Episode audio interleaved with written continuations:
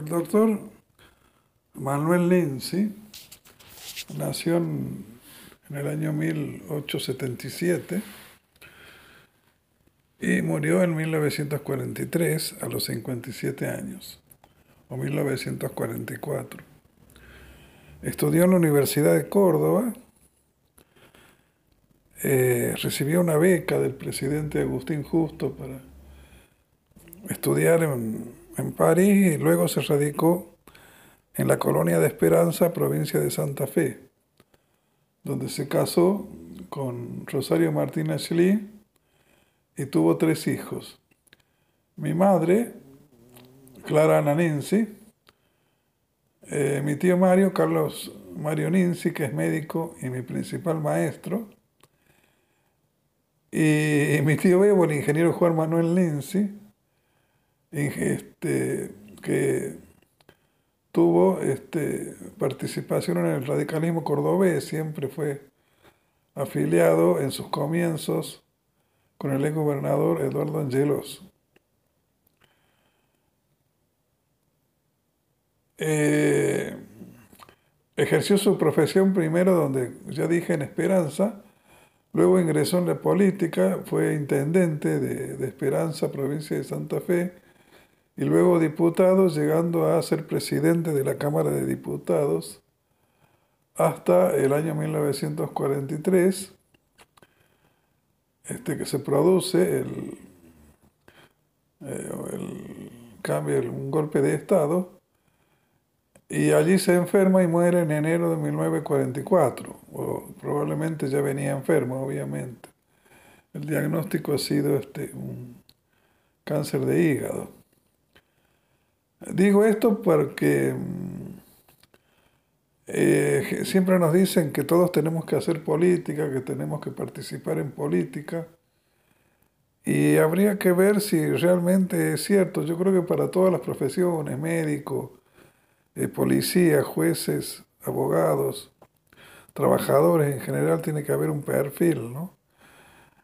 Este, obviamente algunas personas no tienen ese perfil y sufren en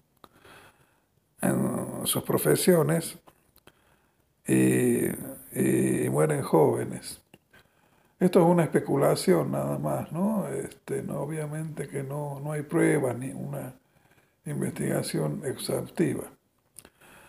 Eh, digo esto nomás como homenaje a mi abuelo este, Manuel, eh, Manuel Ninzi. Bueno, este, Clara Ninzi se casó con Guillermo Gemar, Guillermo Nicome de Gemar, en el año en 1948 y en 1952 nace Roberto Gemar Ninzi, su único hijo, y es la, la persona que la persona que está hablando. Luego el matrimonio se separa y, bueno, eh, fui criado, eh, Roberto fue criado por la mamá y la abuela, ¿no? O sea, por Rosario Martina Schli de Ninzi y Clara la Ninzi, que prácticamente, gracias a Dios, este, han vivido para mí. Otra reflexión que quería hacer un poquito de que en los años 30 los hospitales estaban manejados por las damas de beneficencia. Conservo la designación del doctor Manuel Menzi en el Hospital de Esperanza, provincia de Santa Fe. La salud pública en su forma actual empieza con Ramón Carrillo en 1946 este, y bueno, y luego alguna vez eh, hablaremos de la, de la, historia un poco de la, de la salud pública, ¿no? Ramón Carrillo era santiagueño, pensaba que, que este, la, el médico debiera ir a donde estaba la enfermedad, a tratar de llegar como así, parece que lo, pensaba lo mismo Salvador Massa y muchos otros médicos que fueron el origen de la atención primaria de la salud, que vamos a, volver a retomar el problema eh, más adelante.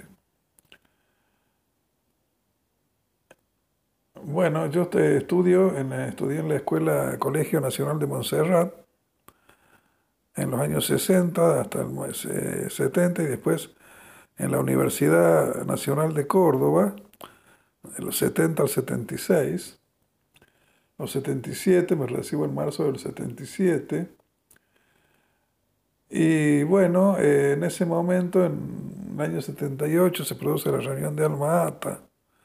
Se pone un poquito de, de moda la atención primaria, este, con el concepto de llegar a todos los a todos los ciudadanos, estén donde estén y a un costo que el Estado pueda llevar salud, a un costo que el Estado pueda, pueda soportar.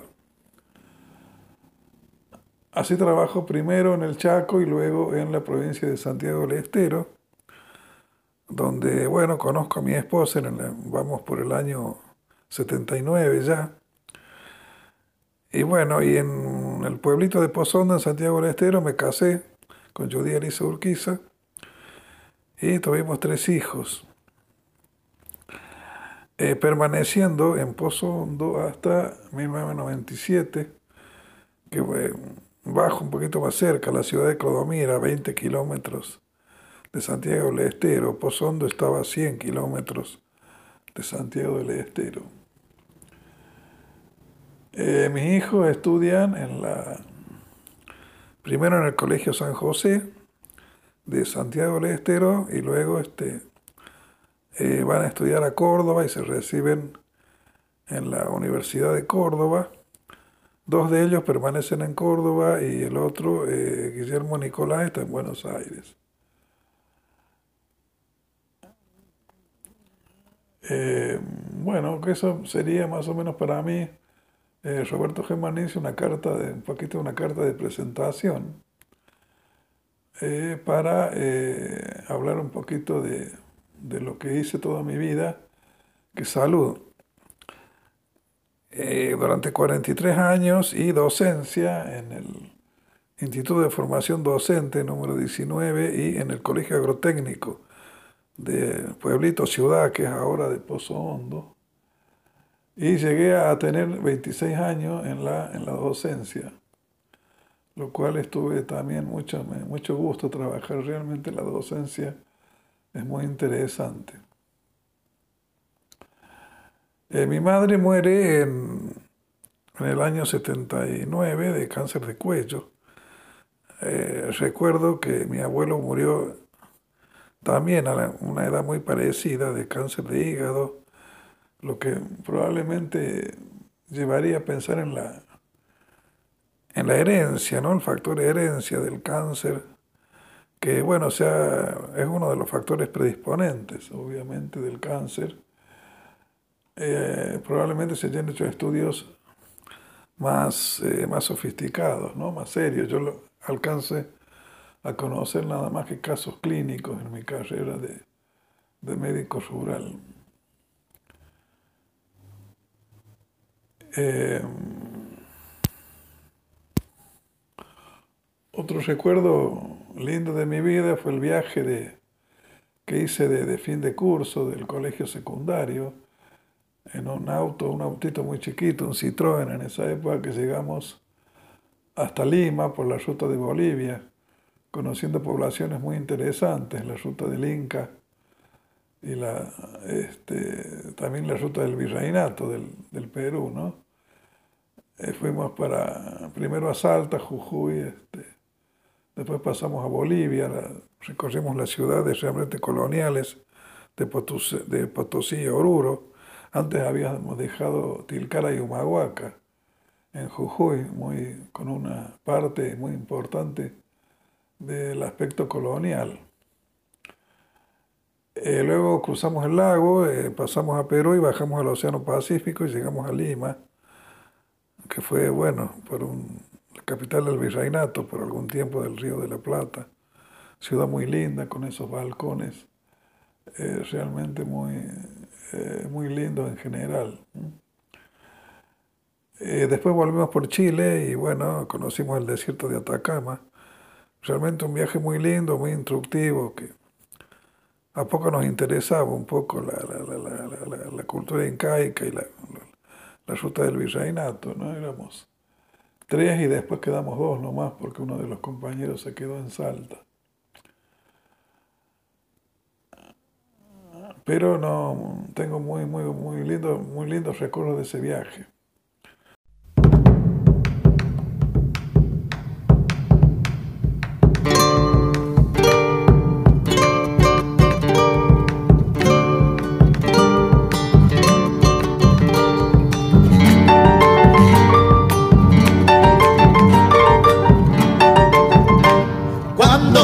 Santiago todo el camino lloré, lloré sin saber por qué, pero sí les aseguro que mi corazón es duro, pero aquel día aflojé.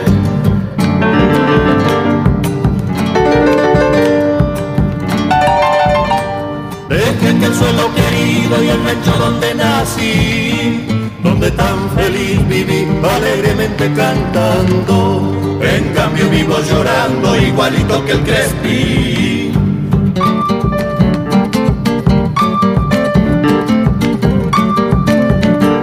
Los años ni la distancia jamás pudieron lograr de mi memoria apartar y hacer que te eche al olvido. Ay, mi Santiago querido, yo añoro tu quebracha.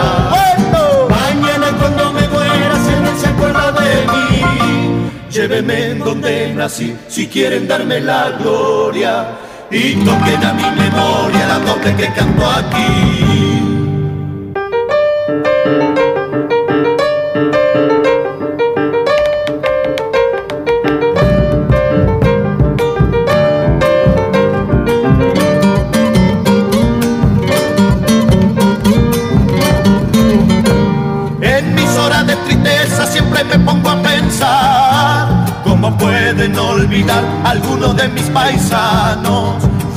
Padre, madre, hermano, con tanta facilidad.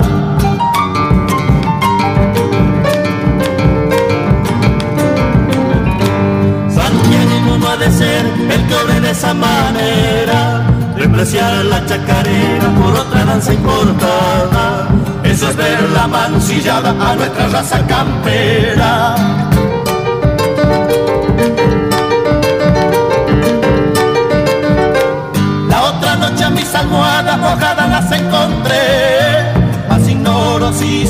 Pues que despierto lloraba.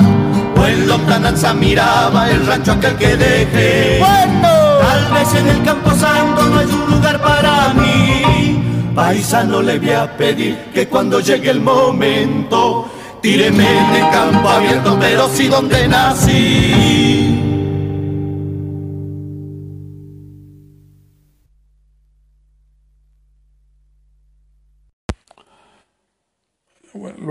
Presentación vamos a hablar de un poquito de los primeros médicos que hubo en el, en el país o en el, con antecedentes en el Virreinato del Río de la Plata.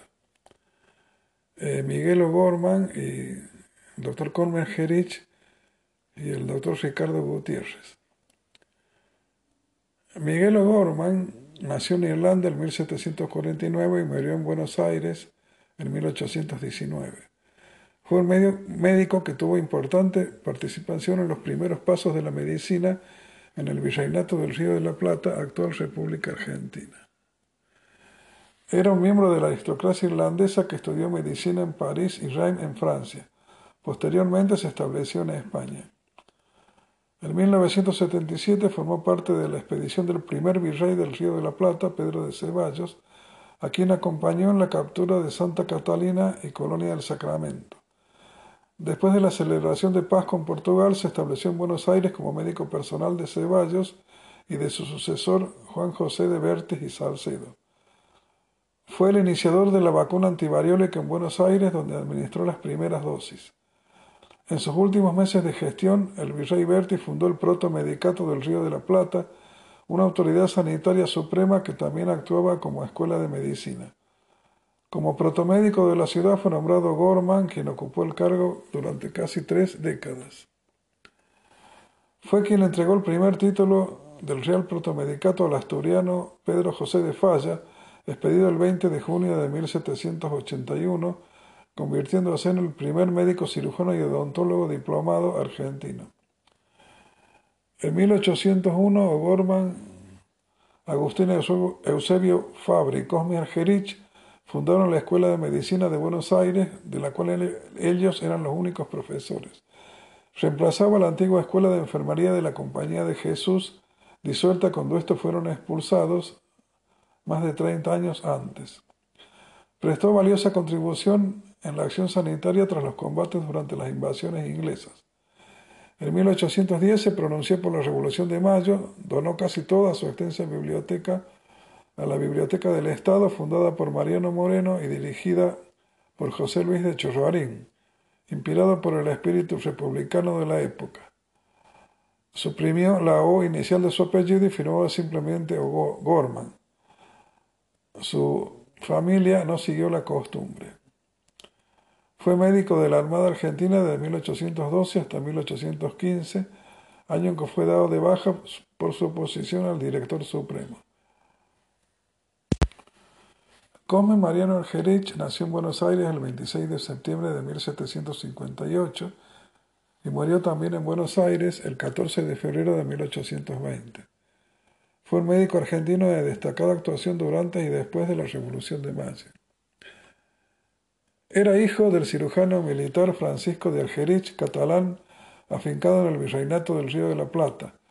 Viajó a España a estudiar medicina, se recibió en la Real y Pontificia Universidad de Cervera con el título de doctor en medicina del gremio y claustro, en 1783. De regreso a Buenos Aires, en 1794 fue nombrado examinador del Protomedicato del Río de la Plata, institución oficial que nucleaba a los médicos de la ciudad. Ejerció la medicina de manera privada y pública, ayudando en algunos hospitales organizados por las órdenes religiosas y el Colegio de Huérfanos. Desde 1802 dictó cátedra de medicina en el protomedicato. Participó en la lucha contra los brotes de viruela de 1794 y 1796. Publicó un artículo en el periódico Telégrafo Mercantil donde recomendaba recurrir a la vacunación antivariólica. En 1805 introdujo en Buenos Aires la primera vacuna contra la viruela.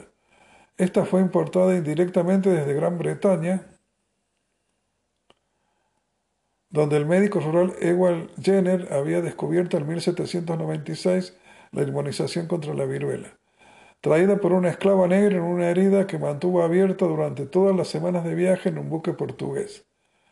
El 30 de agosto de 1805, Argerich y Saturnino Segurola empezaron a vacunar sin cargo a se presentaban a ser inoculados. Actuó en las invasiones inglesas como oficial del segundo escuadrón de los húsares de Pueyrredón, pero en cuanto comenzaron las batallas se destacó como cirujano para atender a los heridos. Ayudó tanto a criollos como a británicos por igual y fue nombrado médico jefe del Hospital de la Caridad.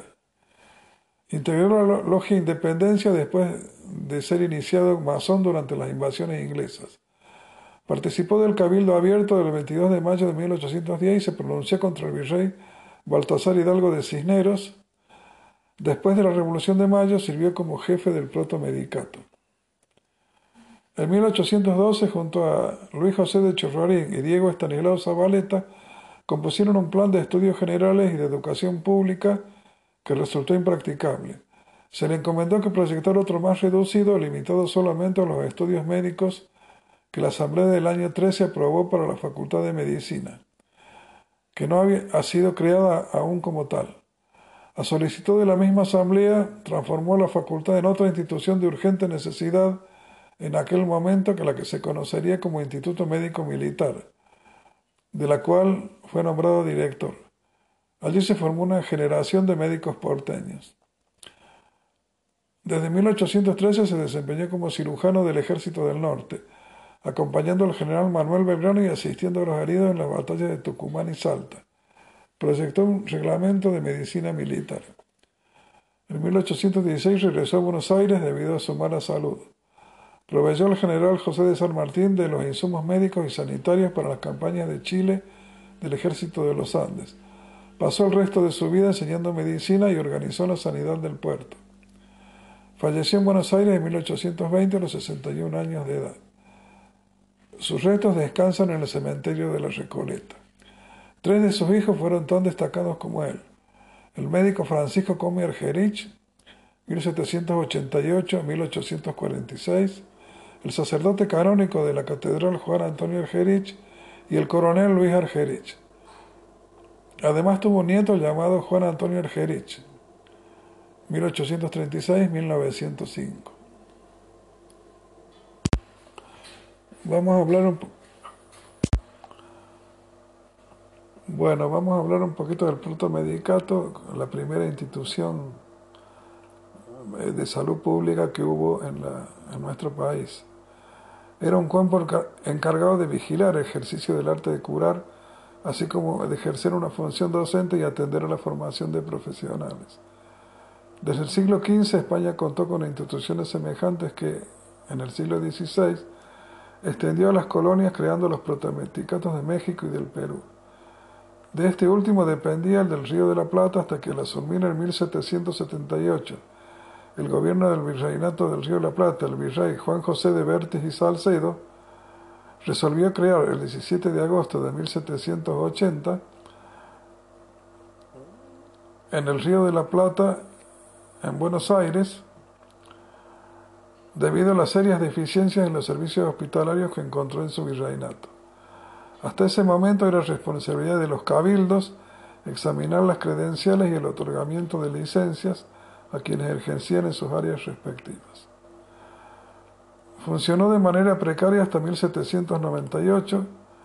Así, el 18 de febrero de 1799, un bando de don Antonio Laguer Felio, virrey del Río de la Plata, publicó la Real Orden del 19 de julio de 1798, comunicando la autorización real para el protomedicato, para organizar estudios médicos, ratificando el nombramiento de Miguel O'Gorman como catedrático de medicina y designando a José M. Carballo como asesor, creándose entonces en 1801 la primera escuela de medicina de la Argentina, que funcionó en la intersección de las actuales Perú y Alcina en Buenos Aires, utilizando también las aulas del Colegio de los Jesuitas. El plan de estudio se basaba en la Universidad de Edimburgo. El primer protomédico fue Miguel O'Gorman, de origen irlandés que había estudiado en París y en Reims y revalidado en Madrid, llegando al Río de la Plata en 1776. Dio los primeros cursos del protomedicato en 1801. También estuve a cargo de los cursos Agustín Eusebio Fabre, 1729-1820, quien enseñó cirugía. Lo reemplazó en 1802 el doctor Cosme Mariano Argerich, 1756-1820, un criollo hijo de un médico catalán que además fue secretario del protomedicato al suceder a O'Gorman en 1802. También contaba con un tribunal especial para castigar las faltas cometidas por los facultativos y perseguir a los curanderos. Tenía además una función financiera, pues fijaba los aranceles para exámenes y visitas de boticas, regulaba multas, administraba y distribuía esos fondos entre sus miembros o los aplicaba a la finalidad que mejor le parecía. Los estudios de medicina no lograron atraer interesados en la región del Plata. En la camada de 1804 hubo solo cuatro inscriptos. En la de 1807 y 1810 ninguno. En 1811 solo tenía tres estudiantes por graduarse, que practicaban en el ejército.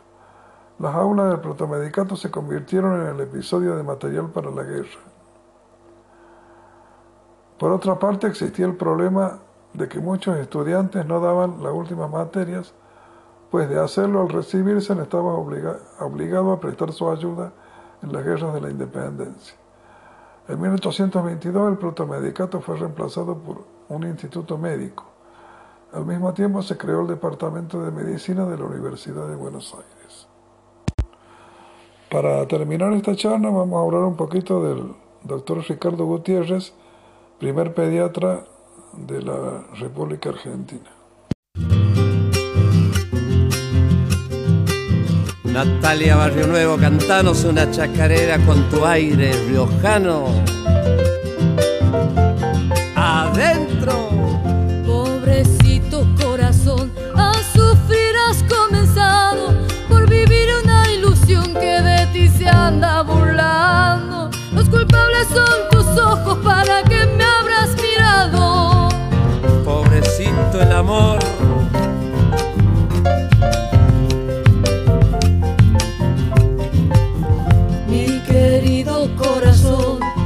Estás encarcelado, encerrado en la prisión de tu pecho enamorado.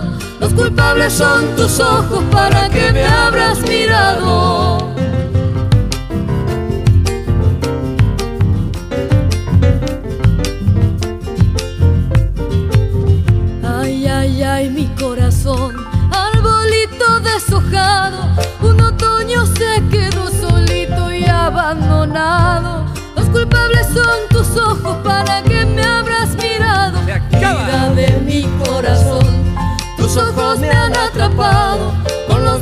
Que me dio tu boca estando en mis brazos. Los culpables son tus ojos para que me abras mirado.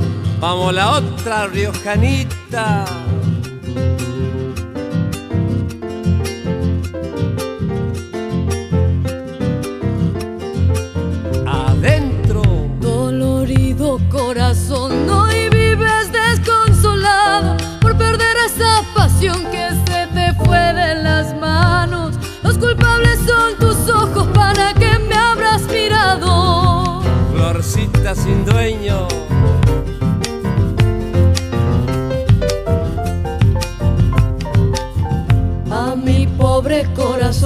Las puertas les has cerrado. Los encantos de tu amor con doble llave y candado. Los culpables son tus ojos para que me abras mirado.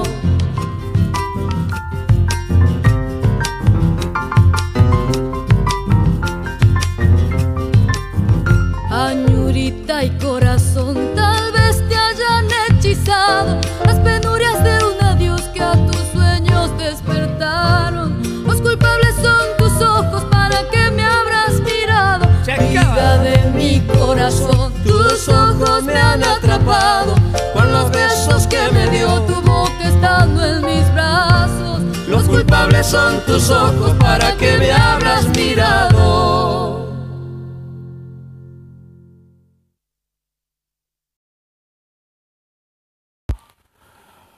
Un médico de niños pasaba todas las mañanas camino al hospital por un conventillo en cuya puerta jugaba cotidianamente un grupo de chicos.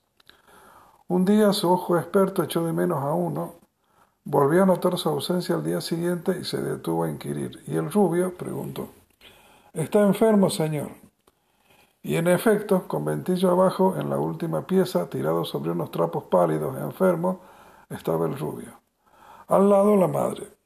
¿Quién cuida a este niño? Un curandero. Desde hoy lo cuido yo, Ricardo Gutiérrez. Horas más tarde el generoso médico volvía trayendo él mismo los remedios. Los remedios eran juguetes, muchos juguetes, una profusión de juguetes. Y cuando se retiró dejando al niño sano, dio este diagnóstico que solo podía inspirar su noble alma de sabio y filántropo. Su hijo no estaba enfermo, señor, estaba triste.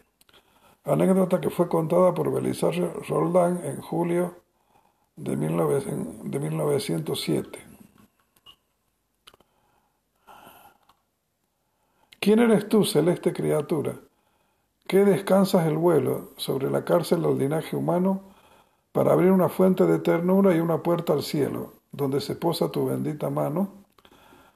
Estos versos pertenecen al doctor Ricardo Gutiérrez y fueron inspirados en un triste episodio que le tocó vivir cuando uno de sus jóvenes enfermitos pidió a una hermana de la caridad que lo abrazase para no sentir que se moría solo. Nuestro médico y poeta nació el 10, 10 de noviembre de 1838 en el pueblo de Arrecifes. Cursó sus estudios en el Colegio Nacional como alumno del célebre Amadeo Yaques, aquel que inmortalizara a Miguel Cané en Juvenilla. Inició estudios de abogacía, pero la jurisprudencia no era lo suyo, y después de un poco glorioso tránsito por la Facultad de Derecho, siguió la carrera médica. Eran tiempos de guerra y el joven estudiante se ofreció como practicante para asistir a los soldados en el conflicto con Paraguay. Por cinco años prestó servicios en este infierno tropical. Basta imaginar esas enormes carnicerías en medio de un calor agobiante, lleno de insectos, pestes, amputando piernas y brazos y cerrando los ojos de esos jóvenes que dejaban su vida en medio de atroces sufrimientos, apenas paliados por un puñado de médicos. Allí se encuentra Gutiérrez, la musa de sus cantos, En medio de la muerte, el sufrimiento y el deber, siempre el deber. Fue condecorado por los tres países de la Alianza apenas cumplidos los 30 años. Terminada la contienda, Ricardo Gutiérrez fue premiado con un viaje a Europa, donde perfeccionó sus conocimientos. A su vuelta fundó el hospital que lleva su nombre y cuyos destinos dirigió por 25 años. Fue un adelantado en el estudio y tratamiento de lo que hoy llamamos afecciones psicosomáticas y halló en los juguetes aliados insospechados en la lucha contra la enfermedad. Solo tenía tristeza, le decían las madres cuando con solo un muñeco o una pelota de trapo recuperaba la sonrisa de un niño.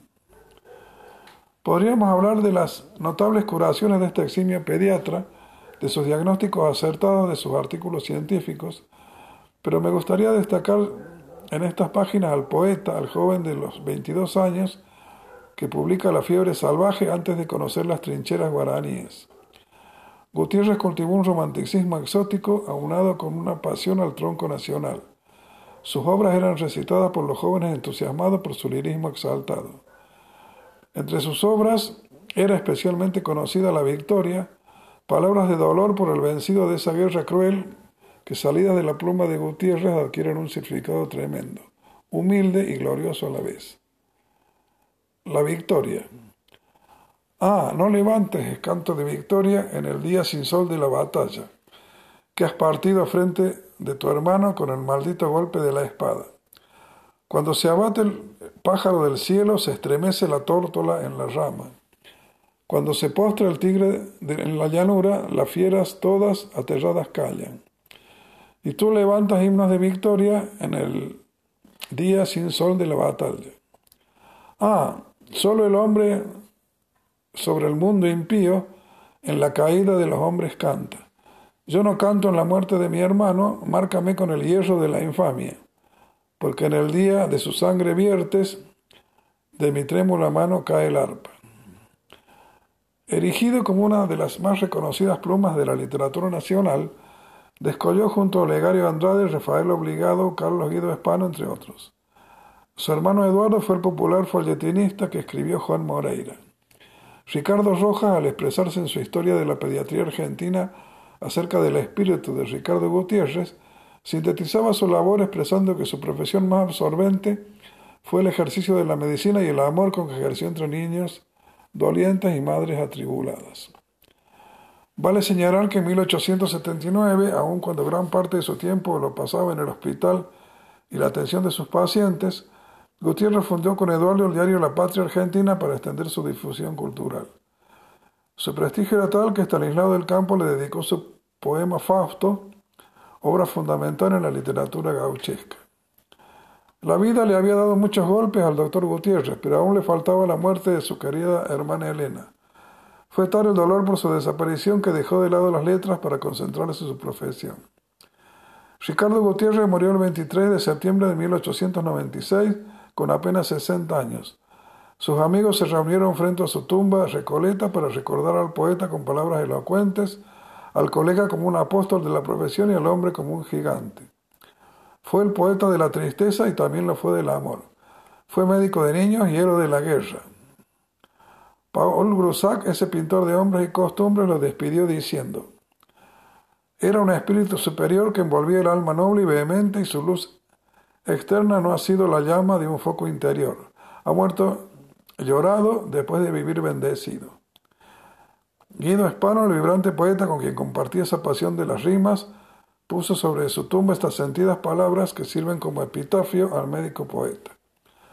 Soldado trovador, luz de ciencia, te lloran la poesía y la inocencia.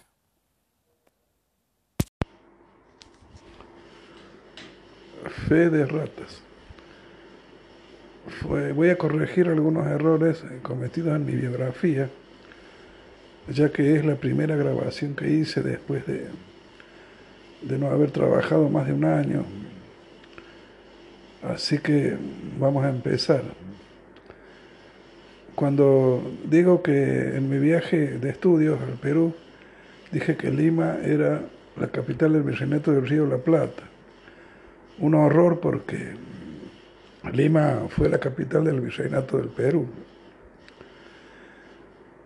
Quisiera agregar que mi abuela Rosario Martínez Lee esposa del doctor Manuel Lindsay, fue integrante de las Damas de Beneficencia y de la Acción Católica durante la década de 1930-1940 y recibió una medalla de oro 50 años después, eh, ya residiendo en Córdoba.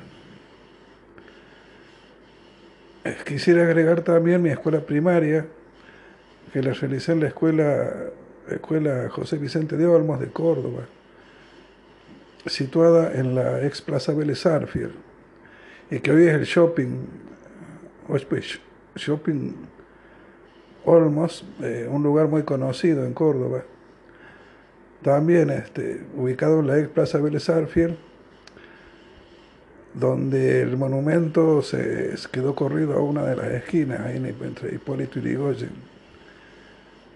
y Avenida Vélez Arfiel. Cosas del urbanismo también.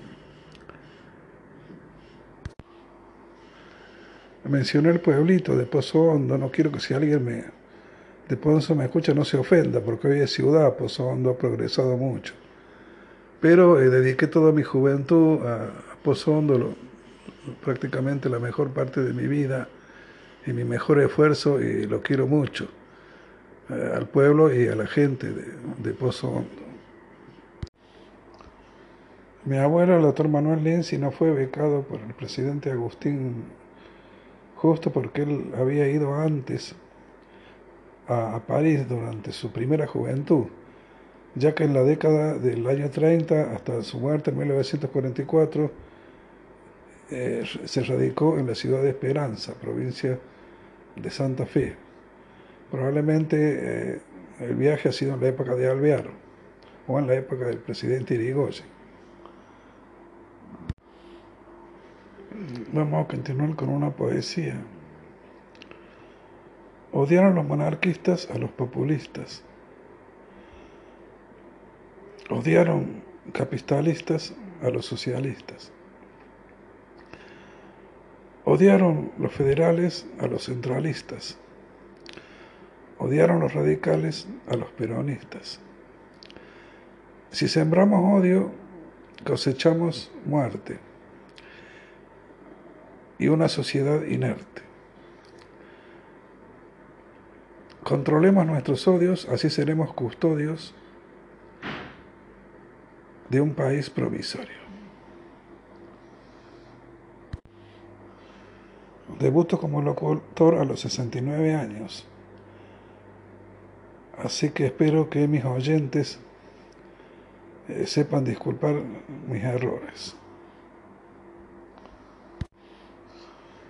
Dando una vuelta de página, yo he, vivido gran parte de mi, de mi vida, sobre todo siendo joven con gobiernos militares, incluso con eh, prensa y de que hacía propaganda que los políticos no servían y que eh, había que gobernar por medio de los militares, así como lo hizo nuestro, casi nuestro, uno de los máximos poetas, Leopoldo Lugones, al escribir La Hora de la Espada, uno de los, uno de los tantos artículos que apoyó o promovió la revolución de 1930. El problema de los gobiernos militares es que no quita la praxis de la, de la política y la inserción de la política, creo, en muchos jóvenes, eh, lo que hace que al aparecer una, nueva clase política tengan que prácticamente hacer un aprendizaje eh, de nuevo y tener experiencia. Lo cual, este, gracias a, a Dios que tenemos ya 30 años de democracia y creo que las futuras generaciones de políticos van a van a mejorar nuestra forma de vivir y van a mejorar en general el país. Eh, coincidimos todos los integrantes del, equipo de Radio Mental Web de que la única manera de, mejorar la salud en nuestro país es trabajar en equipo,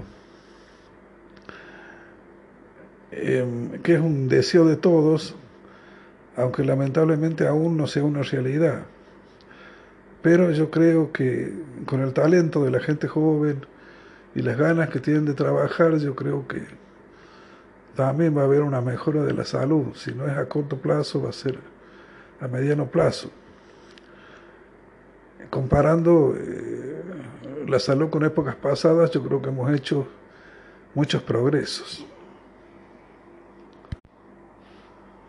Los jóvenes de, de Mental Web son muy capaces y con muchas ganas de trabajar, así que yo creo que se va a mejorar mucho eh, la, la, salud a través de los, de los conceptos que, que ellos proponen. Bueno, voy a republicar eh, el capítulo 1 de, de mis charlas con, eh, con este agregado. Gracias.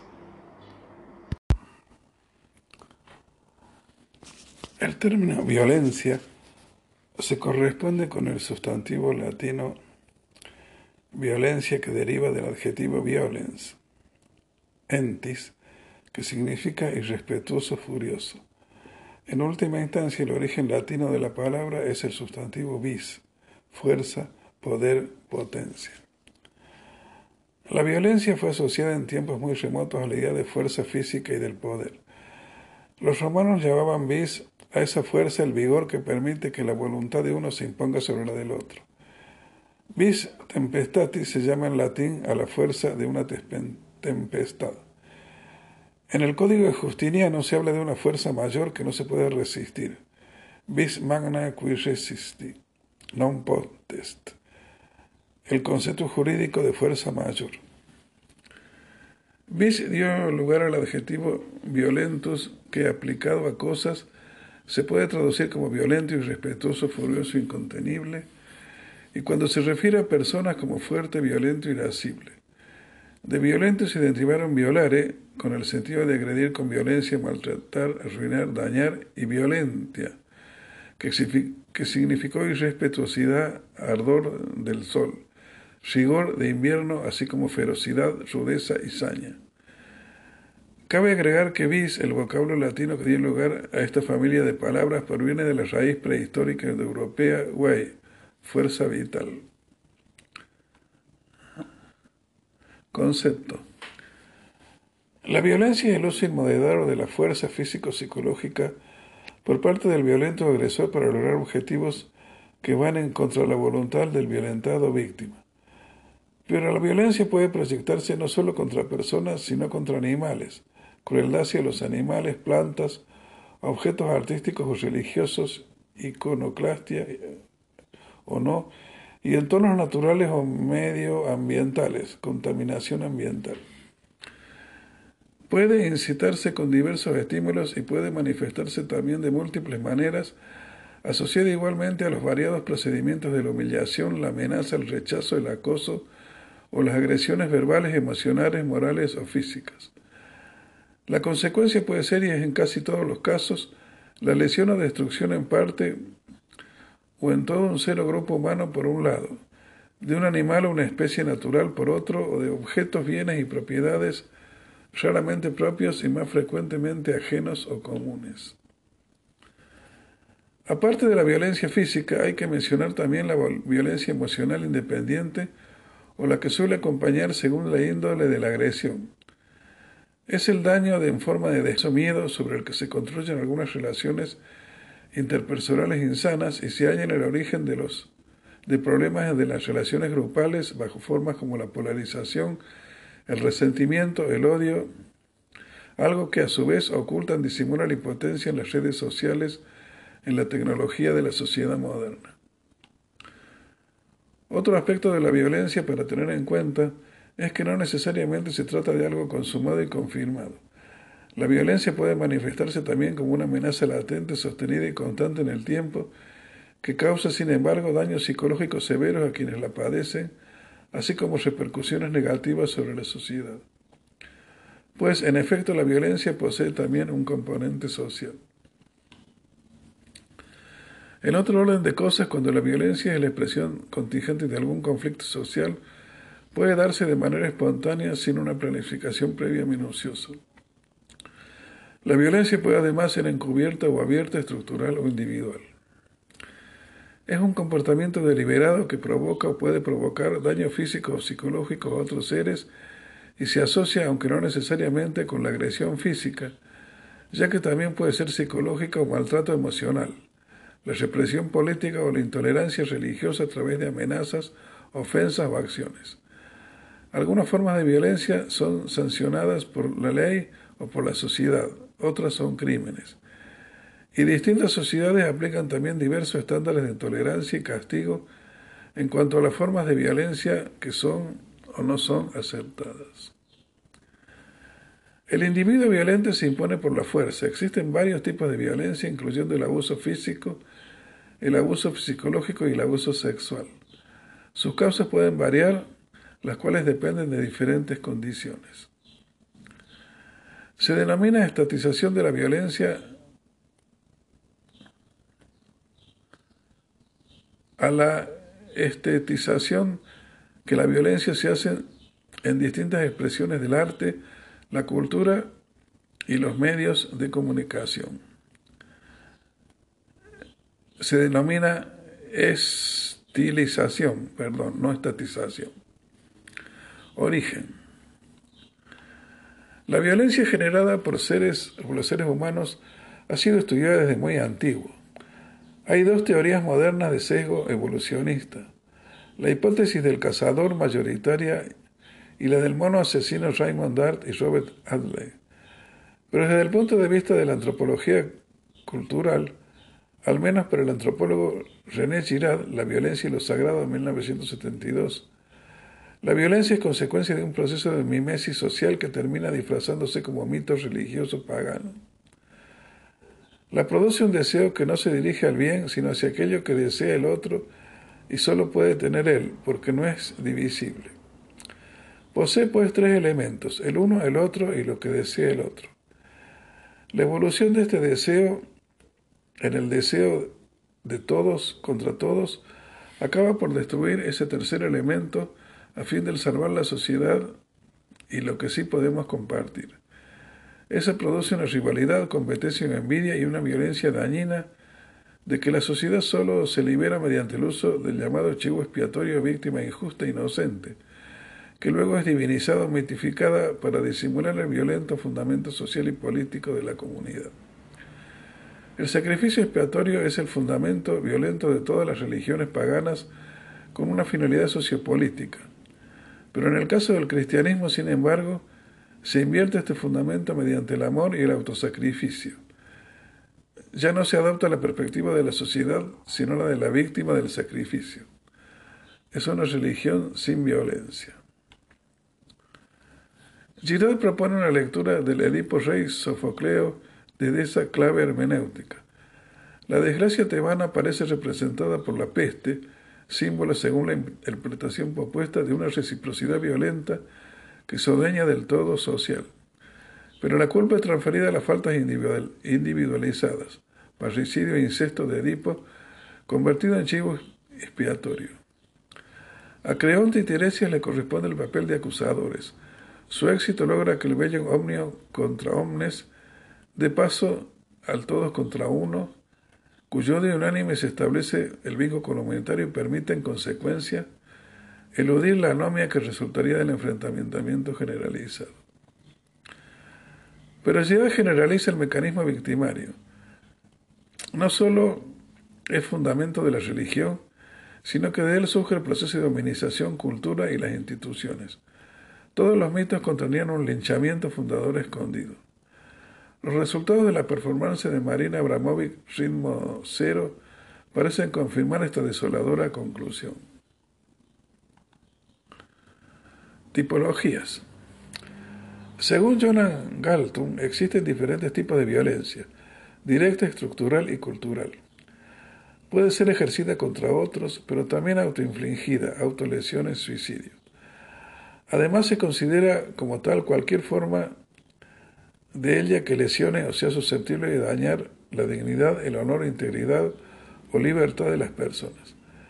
Puede presentarse prácticamente en cualquier ámbito, en la pareja, familia, escuela, trabajo, comunidad o instituciones, y puede llegar en último extremo a la muerte. La violencia puede ser física cuando se ejerce contra el cuerpo de otros seres humanos, animales o cosas.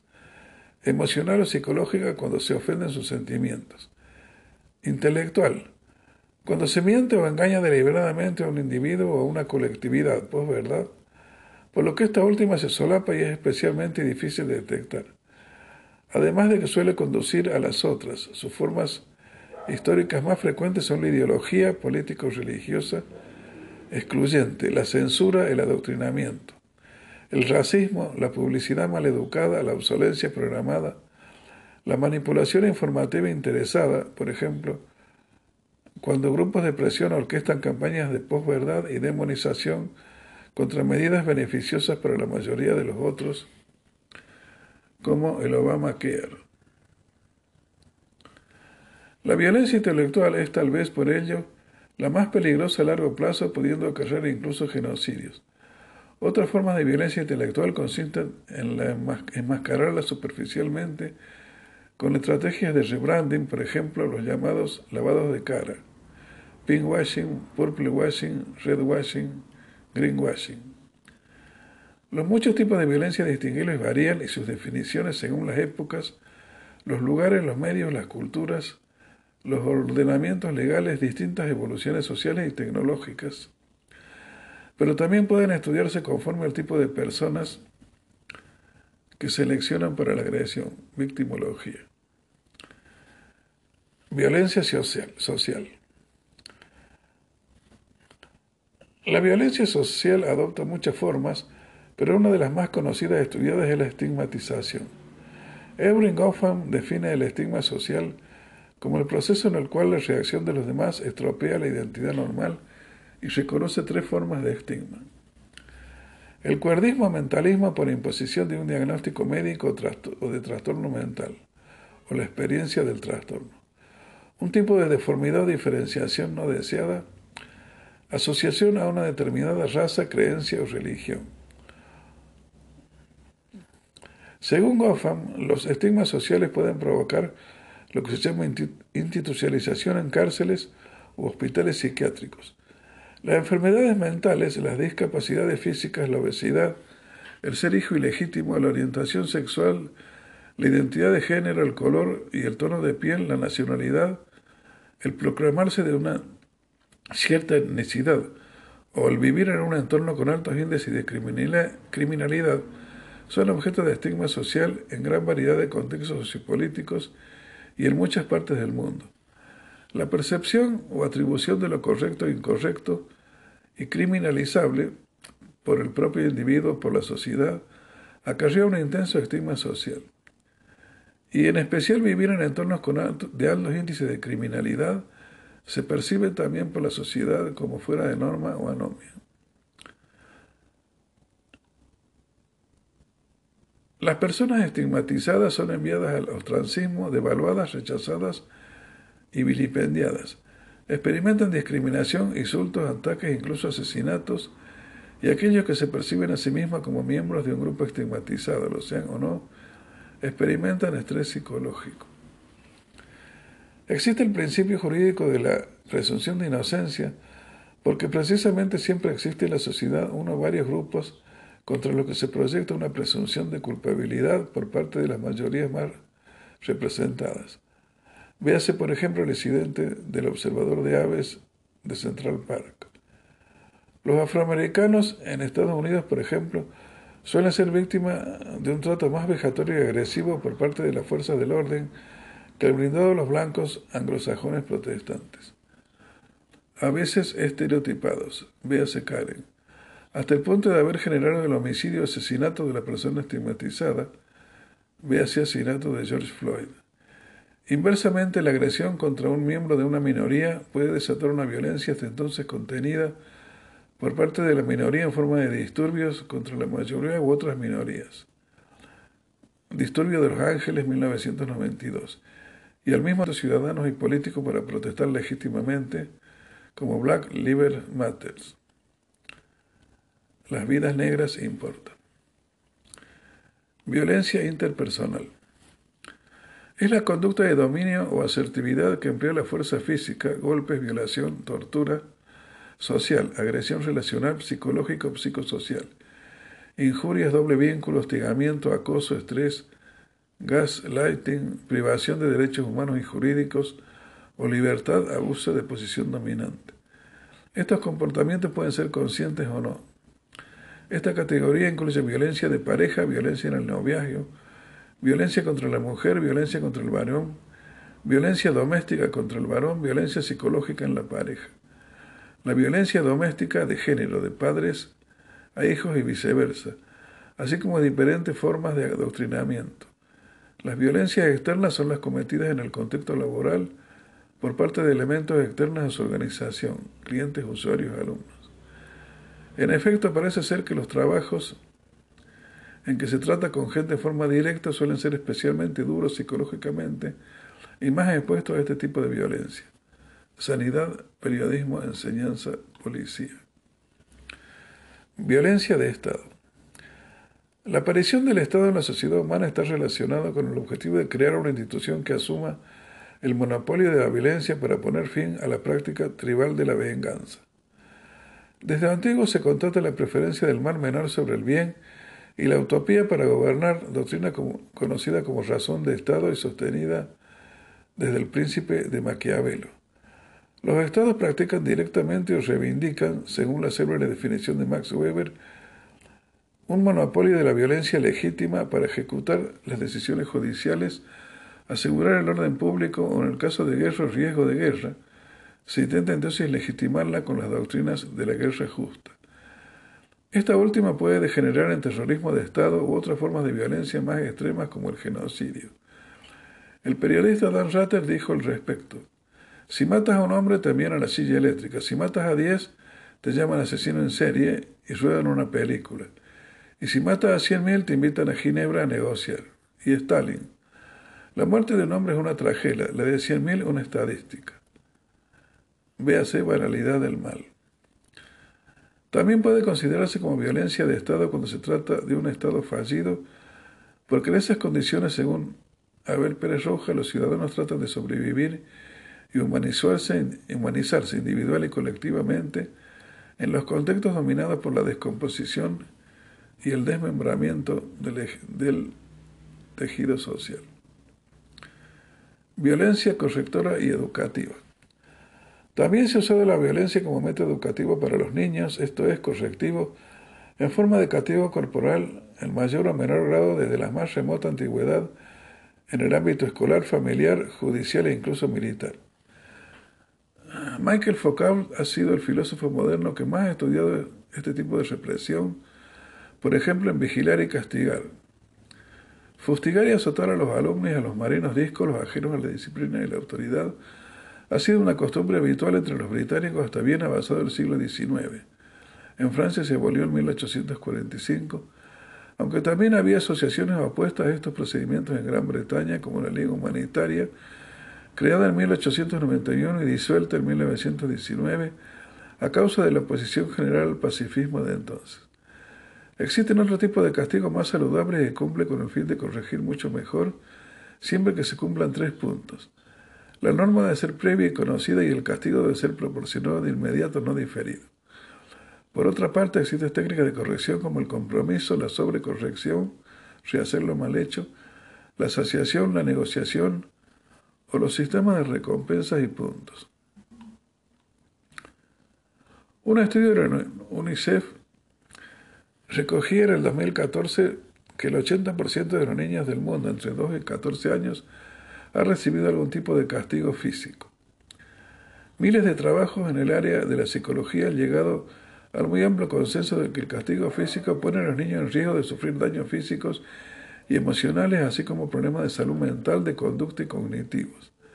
De hecho, se ha demostrado que el castigo es contraproducente e incrementa las conductas no deseadas, no tanto a corto como a largo plazo. La violencia genera violencia. En 1989, la ONU prohibió los castigos corporales a los niños por medio de la Convención sobre los Derechos del Niño, ratificada por 192 países, pero no por Estados Unidos y Somalia. Por otra parte, la ceguera de los docentes ante las conductas de acoso y bullying entre alumnos es también un tipo de violencia por omisión. Resulta curioso que la modernidad muchas veces la violencia escolar se haya invertido y se ejerza contra los propios docentes. En el seno de la educación familiar se comprueba también que la orfandad, ausencia de padres o la violencia contra los hijos generan a larga efectos insatisfactorios. Grandes genocidas de la historia han tenido casi siempre padres abusadores, alcohólicos y siempre violentos. Mao Zedong, Stalin, Hitler y más a pequeña escala numerosos asesinos en serie o delincuentes de menor fuste. La castración estuvo de moda en algunos países de ideología totalitaria no solo por eugenesia, sino por movedizos criterios morales y correctivos en forma de castración química de homosexuales, que padecieron incluso lumbreras como Alan Turing. Durante un tiempo estuvo de moda evitar la epilepsia y algunas otras enfermedades mentales con lobotomías que dejaban reducido al enfermo en estado vegetal más cómodo para, para sus familiares y cuidadores. La Sharia autoriza el uso de castigos corporales a través de hadices o declaraciones de Mahoma, el profeta en el Islam, que Allah se pie del hombre que cuelga el surriego en casa y lo usa para educar a su mujer, dice Abdullah bin Dinar, citado por Al-Samahari, quien a su vez evoca el famoso hadith, cuelga el surriego donde tu mujer pueda verlo, que transmite Al-Bukhari. En el Islam es habitual el uso de procedimientos violentos de castigo como el fustigamiento, la violación punitiva o cortar la mano a los ladrones. O se recurre a procedimientos de ejecución como la lapidación, arrojar desde un balcón o encerrar en vida el caso de las lesbianas. Inversamente, a veces esta violencia correctora es autoinfligida y verdaderamente educativa cuando se trata de una forma de expiación religiosa o penitencia. Violencia criminal. El crimen espontáneo, el organizado, bandolerismo, piratería, mafias, puede tener unas causas sociales y económicas, anomia, pobreza, exclusión social o psicológicas, paranoia, esquizofrenia. Se manifiesta en formas penalizadas por la ley como la violación y el asesinato, entre muchas otras. Esta forma de violencia constituye, según algunos autores, el anverso de una violencia estática y o simbólica. Sus causas identificadas son el urbanismo, los conflictos, violencia institucional, estructural, sistémica, patronal, interpersonal, la pobreza y las desigualdades. Existen determinadas causas o factores de riesgo vinculados estrechamente con la delincuencia o la conducta criminal, pese a ser difícil determinar o identificarlos con exactitud en el propio delincuente. Desde el punto de vista prima revelancia señalar la existencia de dos modelos destinados y enfocados a la prevención de estas conductas criminales, identificando factores de riesgo y factores de protección. A. Modelo de riesgo acumulado, RA. Se apoya en considerar que el comportamiento criminal es el producto de la ocurrencia de múltiples factores relacionados entre sí, causas económicas, pobreza, educación, exclusión social, etc. B. Modelo cascada dinámica. Prima atención al desarrollo de competencias y resiliencia por parte de delincuentes. Violencia política. Agrupa todos los actos violentos por parte del Estado, véase violencia de Estado, o de sus súbditos contra él que sus autores legitiman en nombre de un objetivo político. Revolución, resistencia a la opresión, derecho a la resurrección, tiranicidio, causa justa, terrorismo.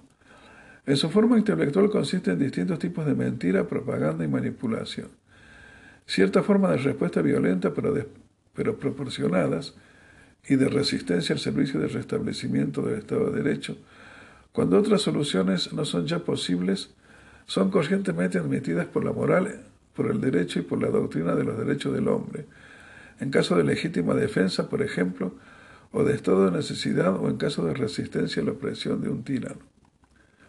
Violencia simbólica.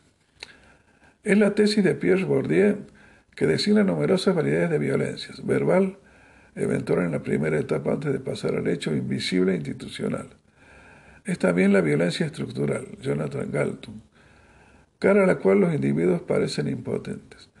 Esta última designa numerosos fenómenos diferentes que favorecen el dominio de un grupo entre otros y la estigmatización de pueblos y puede conducir hasta la creación de un chivo expiatorio o cabeza de turco. Violencia económica.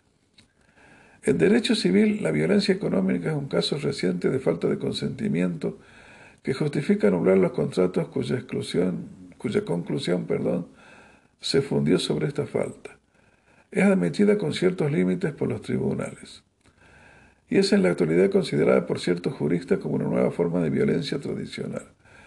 En Francia, la primera Cámara Civil de Tribunal de Casación, en una sentencia del 3 de abril del 2002, y sobre el fundamento del artículo 1012 del Código Civil francés, ha juzgado así que la explotación abusiva de una situación de dependencia económica hecha para aprovechar el temor del mal que amenaza directamente los intereses legítimos de la persona, puede viciar el consentimiento de la violencia. Violencia psicológica y patológica.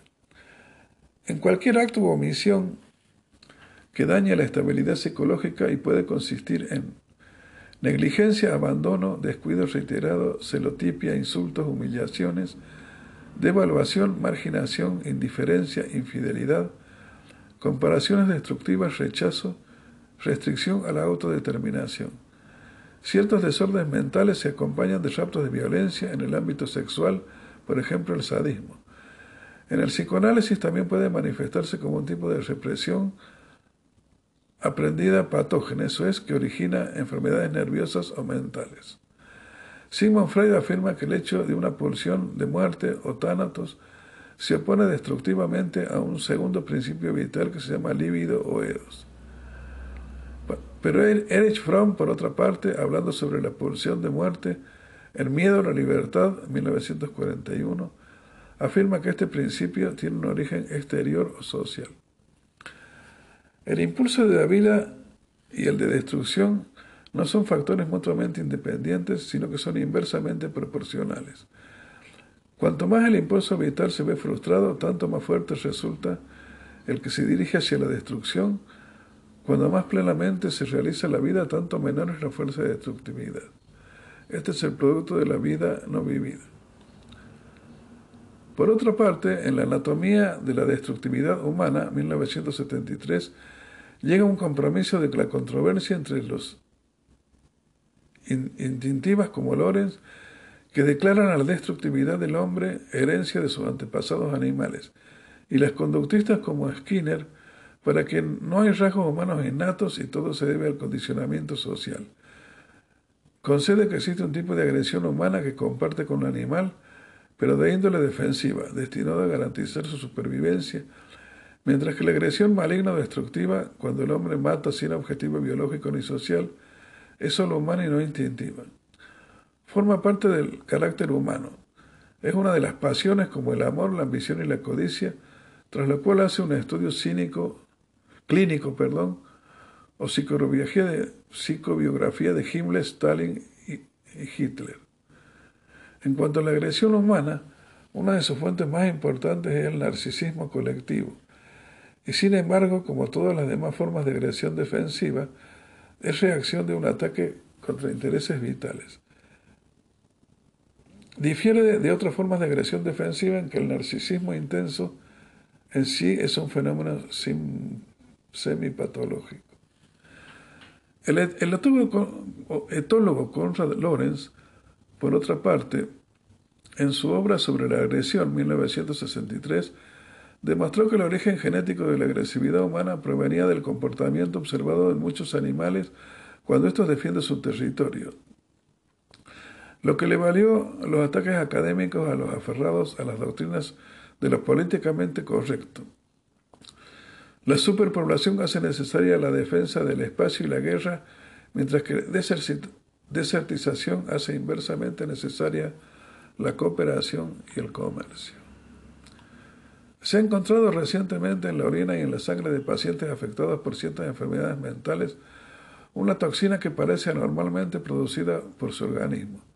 Esta toxina, una bufotenina, no ha sido encontrada en esas dosis más que en pacientes que presentan trastornos psicológicos y también en pacientes no drogados y sin contacto con anfibios, pero violentos. Se le encuentra en la orina o sangre de pacientes para todas las grandes enfermedades psiquiátricas, hasta el punto que se le ha propuesto como indicador de diagnóstico. La toxina es idéntica a la que se encuentra en las bufotoxinas, a los silógenos que provocan síntomas como una psicosis tipo esquizofrenia, del veneno de numerosas especies de sapos. Pero se ignora si este proceso está implicado en los dos casos y en determinar si esta molécula está en el origen de los trastornos mentales del hombre, o si ella misma es su producto que de otro proceso patológico. Unos indicios argumentan en todo caso en favor de ciertas similitudes entre la acción de la bufotoxina sobre el cerebro y en particular sobre la degradación de la serotonina y unos procesos que intervienen en desórdenes mentales.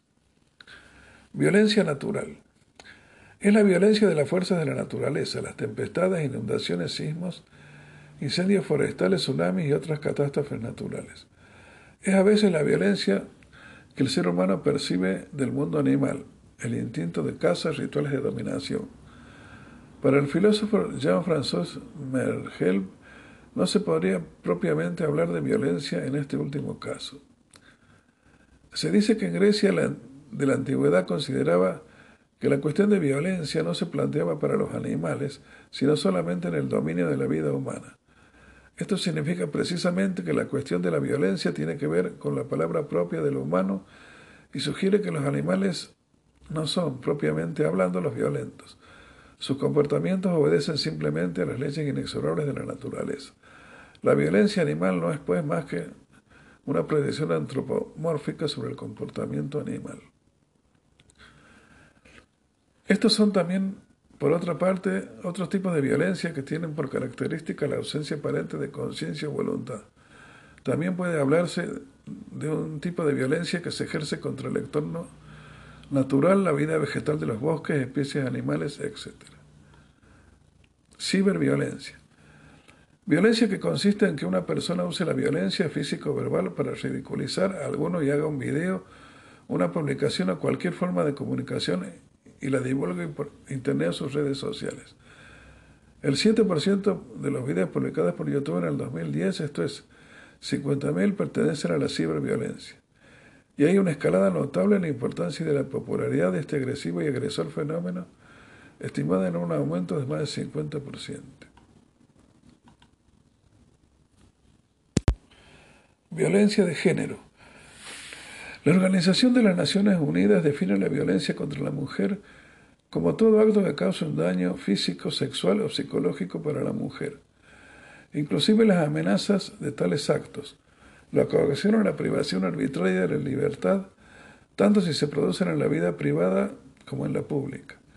Esto es violencia doméstica, asaltos o violaciones sexuales, prostitución forzada, discriminación laboral, el aborto selectivo por sexo, violencia física y sexual contra personas que ejercen la prostitución, infanticidio, con base en el género, femicidio, castración parcial o total, ablación de clítoris, tráfico de personas, violaciones sexuales en guerras o situaciones de represión estatal, acoso y hostigamiento sexual, entre ellos el sadismo y el acoso callejero. Patrones de acoso, hostigamiento en hostigaciones, organizaciones masculinas, represión de la sexualidad heterodoxa y ataques homofóbicos y transfóbicos hacia personas o grupos o su tolerancia, entre otras. La erradicación de la violencia de género puede ser llevada a cabo bajo la transmisión de información y modelos de vida.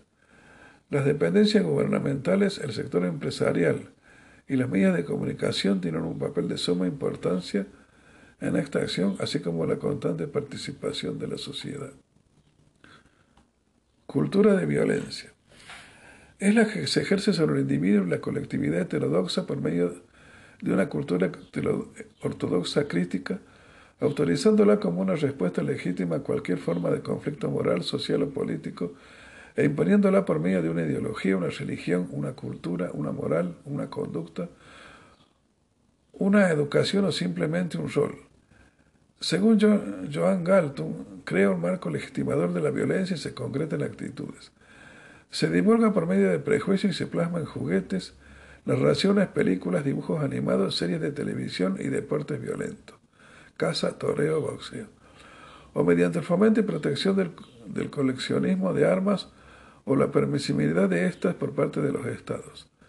Venta libre de armas sin control en los Estados Unidos, uso de minas antipersonales y armas de destrucción masiva o de las redes sociales de Internet, ciberviolencia.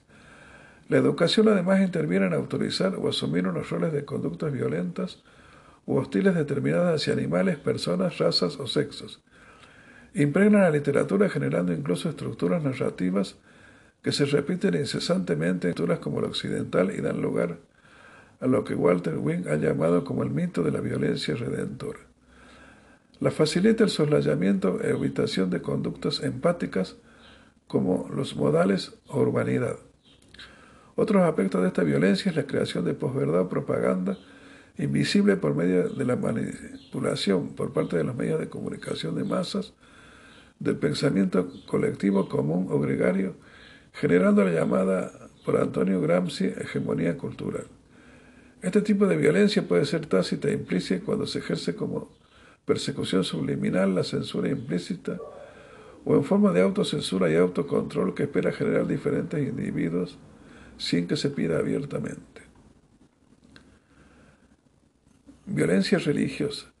Entre las creadas por el fenómeno denominado ideología, eh, es la que inspiran distintas religiones o creencias exclusivistas contra aquellos, casi siempre en proporción minoritaria, que no son de su feo crédito o no comparten similares ritos, a causa de no haberse desarrollado en su, en su sociedad un grado suficiente de tolerancia humana y social. La violencia como fenómeno filogenético. Un grupo de investigadores españoles ha investigado la violencia como fenómeno filogenético, manejando coeficientes de violencia de diferentes animales y humanas a lo largo de la prehistoria y la historia. Sus resultados estiman que el progreso humano ha bajado la violencia del Homo sapiens del 2% al 0,001% moderno actual. Por otra parte, la Declaración de Sevilla de 1986, elaborada por un grupo de científicos de la UNESCO, enfrentó las teorías ambientalistas y biologicistas sobre el origen de la violencia, concluyendo lo siguiente. Es científicamente incorrecto afirmar que tenemos una tendencia a la guerra heredada por nuestros ancestros animales. Aunque la lucha sea un fenómeno frecuente en el reino animal, se conocen pocos casos de lucha organizada entre grupos de la misma especie y en ninguno de estos se emplean herramientas como armas. Es científicamente incorrecto afirmar que la guerra cualquier otra forma de conducta violenta está genéticamente programada en la naturaleza humana. Es científicamente incorrecto afirmar que en el curso de la evolución humana ha habido una selección hacia la conducta agresiva en mayor medida que hacia otro tipo de conducta. Es científicamente incorrecto afirmar que los humanos tenemos un cerebro violento. Concluimos que la biología no condena a la humanidad a la guerra y que la humanidad puede librarse de las ataduras del pesimismo biológico y afrontar con confianza los cambios necesarios para ello. De Wikipedia, la enciclopedia libre.